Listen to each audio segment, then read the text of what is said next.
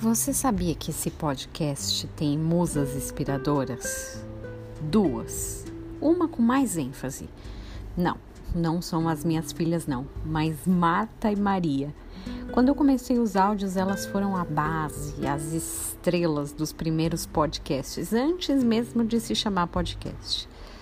Marta e Maria são irmãs de uma história bíblica.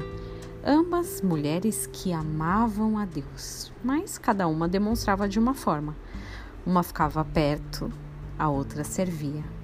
Maria somente queria aproveitar a presença.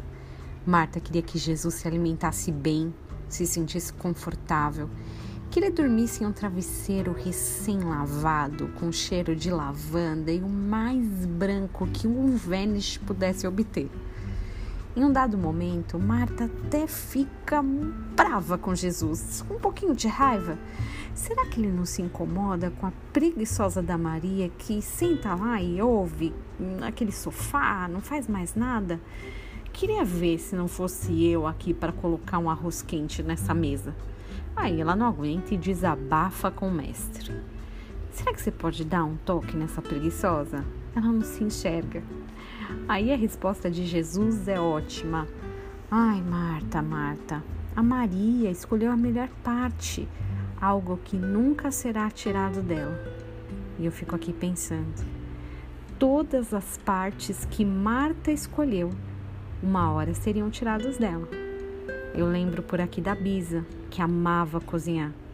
Chegou um determinado dia que as pernas já ficavam muito fracas e ela não aguentava ficar aguardando ali o tempo de um cozimento de alimento. As panelas já estavam pesadas demais. Conclusão: isso já não pertencia mais a ela. De certa forma, foi tirado dela. E não para aí. Quanto tempo nós, mães, dedicamos as vidas dos nossos filhos a amarrar sapatos, colocar roupa, até que uma hora eles crescem e já não precisam mais do nosso apoio diário. Isso também será um dia tirado de nós. Estudos que tanta gente diz com orgulho que ninguém tira o conhecimento de você é relativo. A memória fica fraca, as coisas mudam, elas são de certa forma melhoradas, informatizadas e o conhecimento também foi tirado.